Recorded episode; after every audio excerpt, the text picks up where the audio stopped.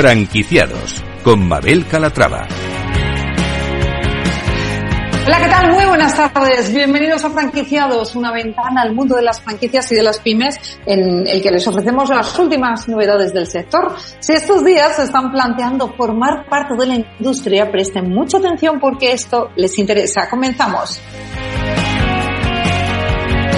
Hoy les presentaremos una propuesta muy healthy, Crudo Bowl. Conoceremos su propuesta gastronómica y haremos una ficha de la franquicia por si hay algún interesado.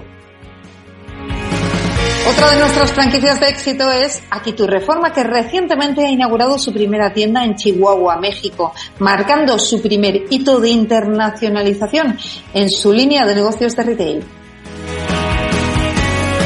Pues como ven, un programa con propuestas interesantes, así que no se lo pierdan porque arrancamos.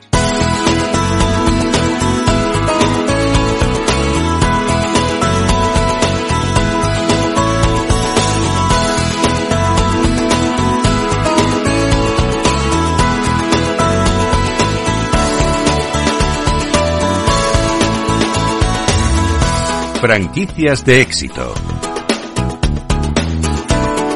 Comer de forma saludable se ha convertido en tendencia y eso lo vieron venir en Crudo Bowl, la primera franquicia que les presentamos. Alejandro García es Project Manager de la marca. Alejandro, ¿cómo estás? Bienvenido. Hola, muy buenas tardes, Mabel. Hola, buenas tardes. Oye, ¿qué es Crudo Bowl? Cuéntanos. Pues bueno, Crudo Bowl es eh, un concepto algo diferente de, de, lo que es comer hoy en día saludable. ¿vale? Nosotros lo que buscamos con Crudo es un restaurante en el que puedas ir a, a comer, merendar, desayunar, ¿sí? de forma saludable y a un, a un coste asequible. ¿Qué diferencia a sus locales de otros? Bueno, al final nosotros nos basamos en, en locales pequeños, en los que servimos pues, desde lo que te decía, desayunos, meriendas y cenas, a, a un precio razonable y en el que puedes eh, elegir mucha variedad. Lo que nos diferencia es que puedes crear de todo, desde tostas, eh, pokés, sushi cups, es un, un, concepto no como el sushi, pero es un sushi pero en bowl, digamos así. A ver, háblenos más de esto, que es el sushi, pero ¿cómo? Sí. ¿Cómo lo explicamos? Es, es, es que, Para que lo entiendan por la Perdona radio. que no escuche. Sí, seguramente nos estoy un poquito mal porque voy en el coche ahora mismo, me pillas de viaje. Eh, nada, un sushi cup es como, como los, digamos, un concepto estilo poke, ¿sí?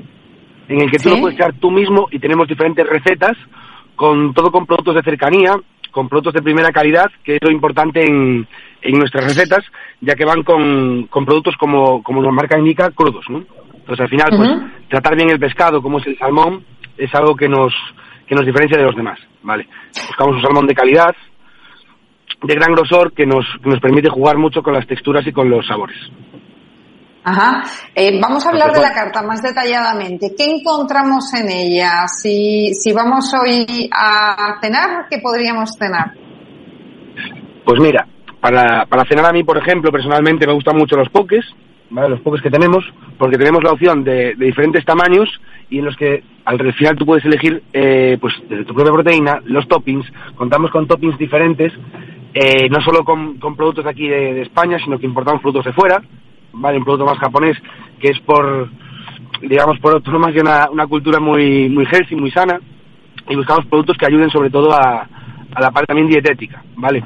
Porque tenemos, bueno, pues unos tés, una gran variedad de tés, de, de zumos, zumos detox, están muy ricos, y al final, bueno, buscamos un, un 360 en la parte, en la parte healthy. Uh -huh. ¿Con Luego cuántos locales? una- Ah, perdón, perdón, que no había terminado. Nada, nada, te, di- nada, nada, te digo. Al final, eh, lo- nuestro producto principal y el que más, el que más tratamos es el, el salmón, ¿vale? Porque nos da Sí. la parte de, de omega 3 que necesita el cuerpo y es un producto que, que, bueno, que no suele tratar tan bien como, como nosotros lo hacemos, o buscar esa, esa calidad. Uh -huh. Le iba a preguntar por los locales ahora mismo con los que cuentan y dónde están ubicados. Pues mira, ahora mismo contamos con nueve locales, ampliando a unos a 11 que con las próximas aperturas que vamos a tener. Y principalmente estamos en, en Andalucía, tenemos uno en, en Sevilla, tenemos en Mérida, tenemos en, en Canarias, en Canarias contamos con tres, tenemos dos en, en Gran Canaria, recientemente abiertos, y uno en Tenerife. Y luego, por supuesto, en Madrid. Madrid tenemos tres locales que, bueno, están bastante bien situados. Tenemos uno en Fernández de la Hoz, otro en la zona de Chegaray y otro en el barrio del Pilar. ¿Y cuál es su modelo de negocio? Bueno, al final nosotros lo que buscamos es una... Tenemos dos modelos de negocio, ¿vale? Por un lado tenemos eh, una parte de crowdfunding, en que cualquier persona, por una aportación de capital muy pequeña, puede ser parte del negocio, o tenemos el modelo tradicional de franquicias. Depende un poco de lo que, de lo que se busque. Bueno, pues ya que estamos en un programa de franquicias, sí, le decía que ya que estamos en un programa de franquicias, vamos a hablar de la franquicia. Eh, cuéntenos más datos, ¿de qué inversión se requiere? Pues mira, en franquicia estamos ahora mismo desde los 30.000 euros, más coste de la obra civil, eh, dependiendo un poco de, la zona y del, y del, espacio que se vaya a utilizar. Sea tipo corner, solo delivery, delivery takeaway o con comida en el propio local. Entonces, depende un poco de, los metros del local y de lo que se busque en, el negocio al final. El negocio es rentable en cualquiera de las tres opciones, tanto sea solo delivery takeaway como delivery takeaway y consumo en el local. En cuanto al local, eh, ¿buscan que esté a pie de calle? Eh, ¿Buscan que esté en centro comercial? ¿Cuál es la opción más interesante para la rentabilidad? Mira, pues te cuento. La opción de centro comercial es una opción muy buena, porque al final, como te decía, damos desde desayunos, comida, merienda y cena. Entonces, haciendo horario de centro comercial, que es de 10 de la mañana a 10 de la noche, cubrimos todo el cupo. Aunque los locales a pie de calle son, para mi gusto, son una, la mejor opción hoy en día. Porque al final, estás en una calle principal, eh, como por ejemplo el centro de Madrid, y además por el, con tránsito de gente, es lo que, lo que más vende al final, ¿no? Porque, bueno, por la mañana desayunos, si estás cerca de oficinas también funcionan muy muy bien, porque eso, desayunos rápidos, saludables, contamos con un café además espectacular y toda nuestra, lo que comentaba, zona de, de test y, bebidas saludables, bebidas detox, bubble teas, tenemos un poco, un poco de todo. Vamos a hablar del perfil de franquiciado. Eh, ¿Cuál es el perfil que más les encaja para el negocio?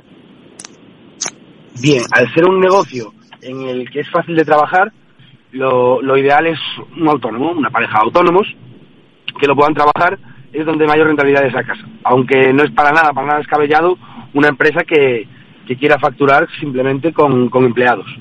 Cualquiera de las dos opciones es buena opción. Si es verdad que al ser un negocio que requiere poco espacio, sí, es, es fácil de trabajar con, con dos, tres personas para cubrir todas las horas del día. Alejandro, ¿y dónde se van a producir? Sí, le, decía, ¿dónde se van a producir las próximas aperturas?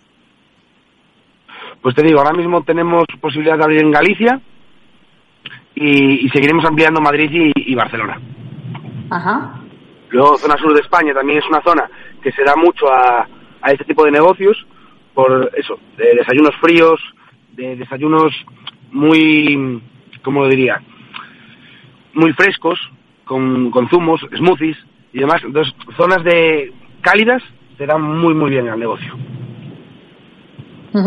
Pues tomamos nota, ya hemos hecho una franquicia de Crudo Bowl por la radio de la mano de Alejandro García, Project Manager de la marca. Alejandro, mil gracias y nada, que continúen con la expansión. Un saludo.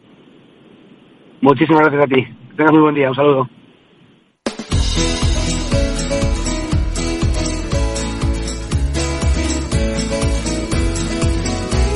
Franquiciados con Mabel Calatrava. La startup española tu Reforma ha inaugurado su primera tienda en Chihuahua, en México, marcando su primer hito de internacionalización en su línea de negocios de retail. Una noticia que nos sirve para analizar la trayectoria de la compañía de la mano de Enrique Aparicio, cofundador y director de tu Reforma. Enrique, ¿cómo está? Bienvenido. Muy buenos días, muchas gracias. Bueno, ¿qué representa esta apertura de México para la marca? Bueno, para nosotros es, es un hito muy importante, ¿no? Porque al final lo que representa es que pues eh, la validación de nuestro modelo de negocio más allá de España, que al final hemos sido capaces de llevar con éxito pues lo que empezamos hace cinco años en España eh, en otros países y en definitiva pues bueno pues es el inicio de, una estrategia de internacionalización eh, que tenemos bastante ambiciosa, con ganas de, bueno, de tener presencia en, en muchos países y, en definitiva, pues, llevar nuestro modelo a cada, cada rincón que sea posible. ¿Cuál es el contexto, Enrique, actual mexicano en el sector de la reforma? Pues fíjate, es muy curioso porque mm, la mayor parte de los países que hemos explorado, que hemos explorado bastante, es decir, hemos trabajado pues intensamente en, conocer el sector o cómo se comporta el sector en bastantes países. Eh, desde luego el mexicano junto con el español es el que más el que más conocemos, pero el comportamiento del sector es muy similar en prácticamente todos los países. Es algo muy curioso. O sea, estamos hablando de un sector que, que es muy grande, un sector que tiene mucho impacto en la economía, ¿de acuerdo? Porque, porque mueve muchísimo dinero, genera mucho trabajo y porque en definitiva está tocando algo que es muy importante, que es el hogar de las, de las personas, ¿verdad? Pero sin embargo es un sector que está compuesto por microempresarios en su mayoría, es decir, está muy atomizado. Mm, es un sector atomizado, poco profesionalizado, mm, algo más allá que no sea el propio conocimiento de la ejecución de la, de la reforma. Desde luego la tecnología no es algo que, que se use demasiado, teniendo en cuenta que estamos ya en una sociedad completamente digitalizada, ¿verdad? Es decir, todos nosotros utilizamos el smartphone prácticamente para todo y estamos muy digitalizados. En el sector, mm, la verdad es que hay mucha ausencia de, la tecnología. Y luego, pues también eh, la inexistencia muchas veces de marcas que lideren y agrupen el mercado para poder generar economías de escala y para poder desarrollar servicios al cliente final que realmente le, aporten un valor claro, ¿no? Y, y, eso es un poquito lo que nos encontramos en México y por eso pues decidimos eh, pues emprender el lanzamiento de nuestra marca allí hace, hace un año aproximadamente y, estamos muy contentos con los resultados. Abrimos la primera tienda, pero es verdad que hay otras que ya dentro de poco, si Dios quiere, abriremos, que están ya incluso en, en proceso de, de remodelación y también pues tenemos otros franquiciados que aunque no tienen tienda, pues están desarrollando la actividad con mucho éxito. Y cuéntenos qué cifras esperan conseguir en ese mercado. Eh, ¿Me puedes repetir la pregunta, disculpa? Sí, ¿qué, qué cifras esperan conseguir en el mercado ah, mexicano? Sí, pero no te había escuchado bien. Pues mira, nosotros actualmente en un año tenemos 60 franquicias en el mercado mexicano. Estamos hablando de que, de que ha sido un crecimiento asombroso. El mercado mexicano es un mercado muy grande. Sabes que tienen pues más de 140 millones de habitantes, con lo cual estamos hablando de que es un, un país con ciudades también de tamaño muy grande, muy muy grande, por ejemplo, pues eh, tenemos Ciudad de México, tenemos eh, tenemos Monterrey, tenemos Guadalajara, eh, tenemos unas cuantas ciudades muy grandes y nuestro objetivo pues es posicionar fuerte nuestro nuestro modelo de retail, que es sobre todo donde la marca está apostando más, estamos apostando más el modelo de retail y en los próximos años nuestro objetivo sería pues abrir aproximadamente unas 250 tiendas al menos en, México. Eso sería un poquito el objetivo que tendríamos para los próximos años. De esta forma, pues consolidar eh, mucho más la marca, pues como marca, como la marca líder y con una presencia muy fuerte de tiendas en todo el territorio. Bueno, además de su negocio en España y en México, también están presentes en Colombia e Italia. ¿Por qué han decidido empezar por estos países? ¿Cuál ha sido el, motivo de empezar por aquí? Sí, eh, al final nosotros cuando, cuando abordamos la, la estrategia de internacionalización, la abordamos de, mediante la figura del máster franquiciado. Máster franquiciado es un empresario local, pues que en definitiva adquiere el derecho de explotación de nuestra marca y junto con, pues de alguna forma, eh, la forma de actuar o las directrices de la central, pues desarrolla la, la red de franquiciados en dicho país. Con lo cual es muy importante elegir muy bien un máster franquiciado porque al final el máster franquiciado va a ser el que ejecute esa última milla de la estrategia de, la marca. ¿no? En nuestro caso, nosotros tuvimos mucha suerte con los máster franquiciados porque, porque bueno, eran, eran empresarios que nosotros ya conocíamos, que ellos habían visto la proyección de, de la marca durante de todos los inicios, desde los inicios de, de la misma. Entonces, pues a la hora de plantearnos un país en Latinoamérica pues como decían los, mexicanos que ya nos habían, nos habían dado seguimiento durante mucho tiempo, estuvimos estudiando el mercado con ellos, vimos que era muy interesante, decidimos abrirlo y Colombia es un país dentro de Latinoamérica también muy atractivo. Es un país que está creciendo mucho, un país que tiene una economía bastante fuerte, que además hay ciertas similitudes a nivel de idiosincrasia con respecto a México. Es decir, Colombia y México tienen ciertas similitudes en cuanto a patrones de consumo.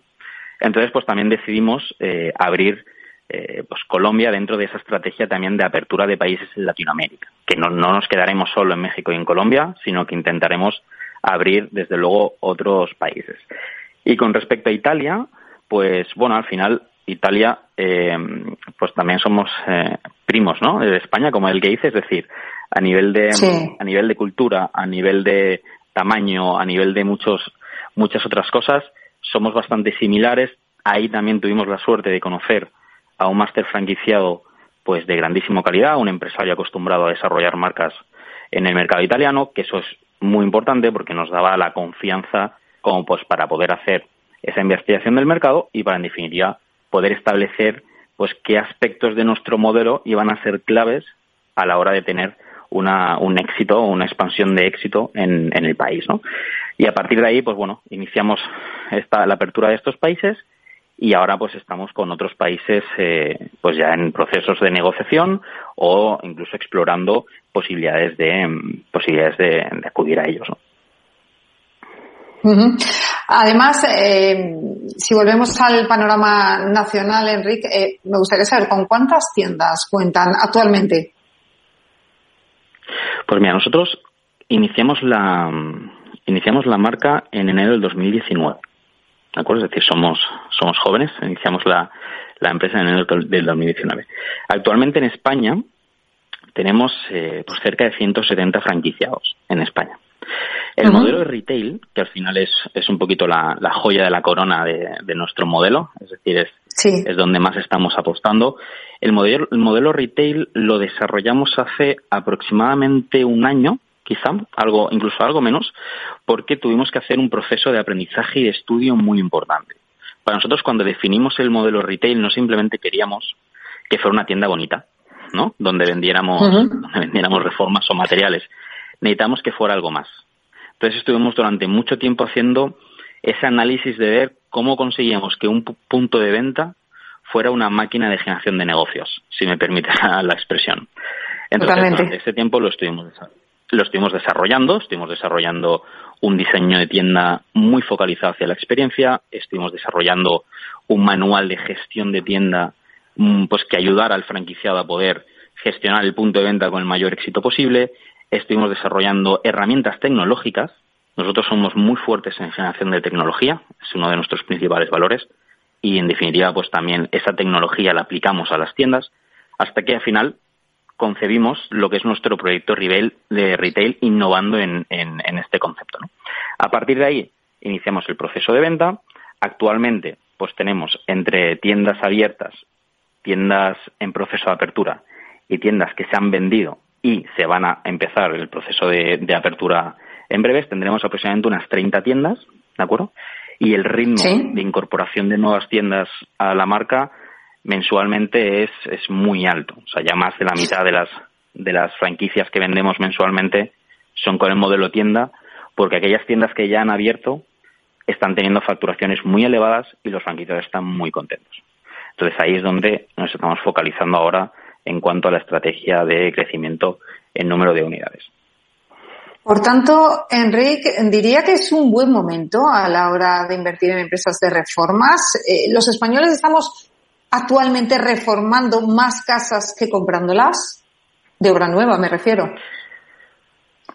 Pues es una, una muy buena pregunta. Al final, el, el sector de las reformas tiene algo que es muy atractivo para un inversor. ¿De acuerdo? Y es que es un sector muy estable. O sea, es un sector muy estable y muy grande. En España son, depende, depende de, donde de la fuente donde lo mires, pero en España son unos cerca de 25.000 millones de euros al año el sector de las reformas. En Europa son 150.000 millones de euros al año.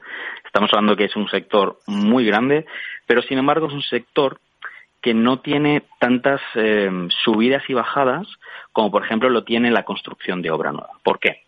Porque mm, piensa que la mayor parte de las, de las ventas que se generan, de las compraventas, son casas de segunda mano o sea, más del 80%, cerca del 86% que se, de las viviendas que se venden son de segunda mano. como tenemos un parque inmobiliario tan envejecido, la mayor parte de las ocasiones, cuando alguien compra una vivienda nueva, o mejor dicho, una vivienda que es de segunda mano, tiene que reformarla, ¿verdad? Con lo cual, cuando baja un poquito, cuando digamos la economía está más alta, que hay más transacciones de compra-venta, la gente compra más viviendas, esas viviendas tienen que ser reformadas, con lo cual favorece, favorece el sector de las reformas. Sin embargo, cuando baja el número de unidades que se venden, es decir, pues vamos, digamos por ejemplo que está pasando ahora, pues que el tema de los, el tema de los créditos está un poquito más alto, etcétera, etcétera, baja un poquito la demanda de compradores, es decir, hay menos personas que quieren comprar viviendas, pero sin embargo, esas personas que no quieren comprar sí que tienen la necesidad de sentirse mejor en sus hogares. Con lo cual, en lugar de comprar, lo que hacen con esos ahorros es reformar. Reformar. Lógico. Entonces, eso hace, eh, efectivamente. Claro, no, eh, totalmente lógico. Eso hace que, el sector de las reformas eh, siga eh, a pleno motor de crecimiento. ¿La digitalización ha tardado demasiado, diría usted, en llegar a, este sector? Sí, sí, la verdad es que la digitalización ha tardado mucho. De hecho, me costaría encontrar un sector que estuviera menos digitalizado en términos generales y sobre todo con el volumen de con el volumen de dinero de negocio de transacciones y con la importancia del sector porque lo que decíamos no que al final reformamos el hogar de las personas y es un, un negocio o digamos que es un sector que genera muchísimo dinero a, la economía eh, se ha digitalizado muy tarde. Nosotros tenemos nuestras teorías lógicamente del por qué que no que no digo que sean lógicamente la verdad absoluta pero sí que nosotros tenemos nuestra teoría y uno de, las, de los motivos que nosotros vemos es que al final es un sector muy atomizado, que está compuesto históricamente por microempresarios, pues empresarios que tienen uno o dos personas y que sus conocimientos están focalizados en la ejecución. Claro, a un empresario pues que, están, que tiene un tamaño tan pequeño, decirle que tiene que desarrollar tecnología o que tiene que implementar tecnología, quizá le va un poco grande. ¿Por qué? Porque él, sus conocimientos es de ejecución de obra y ya está, ¿no? Entonces, ante un sector tan atomizado, cuesta poder implementar herramientas, servicios, digitalizar procesos, precisamente por la capacidad de implementación que tienen estos microempresarios, que es reducida. Con lo cual, nosotros teníamos muy claro que a la hora de agrupar el sector, profesionalizarlo mediante la incorporación de franquiciados bajo una misma marca, que al final es nuestro modelo, seríamos capaces también de poder implementar y digitalizar a estos pequeños empresarios. ¿no? Es uno de nuestros principales puntos, porque el sector ya, más que el sector, la sociedad ya está digitalizada.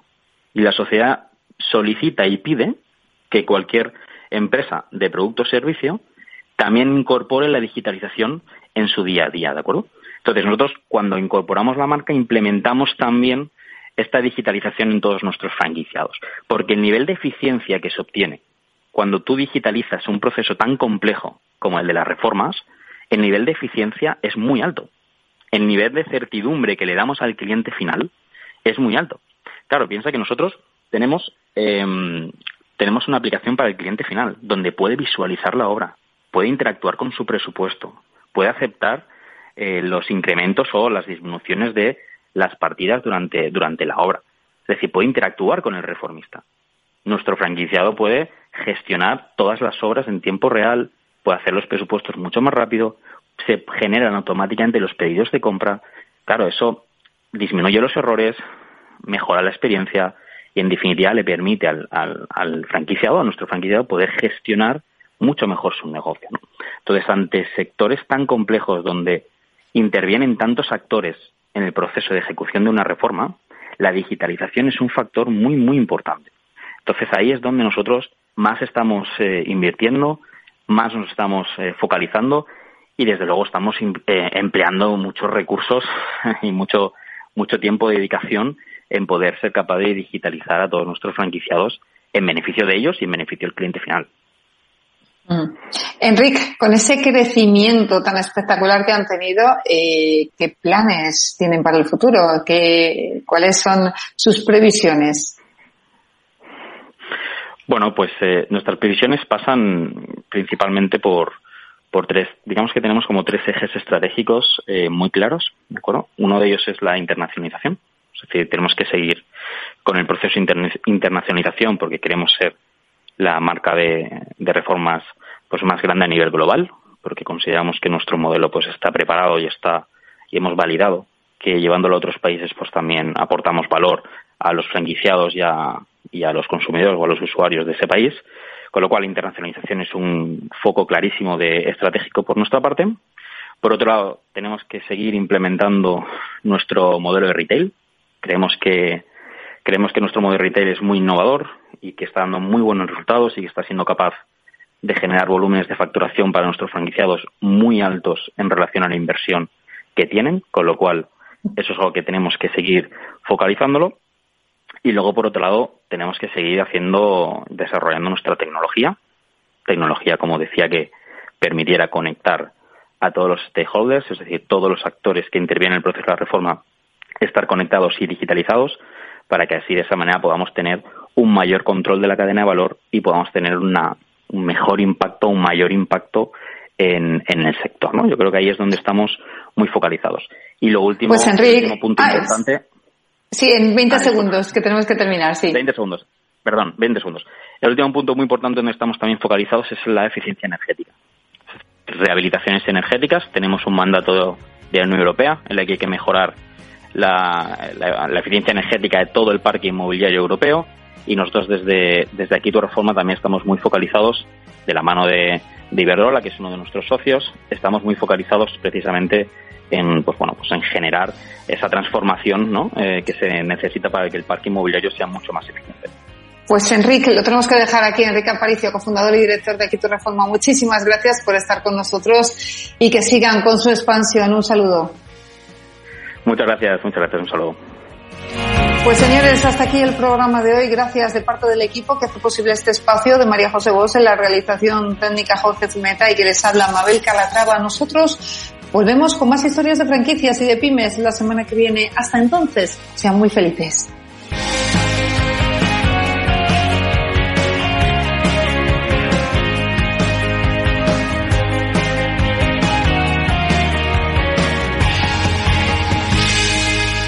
Franquiciados con Mabel Calatrava.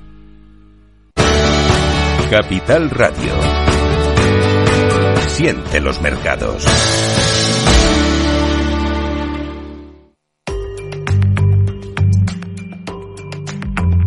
La digitalización de las empresas. Silvia Leal.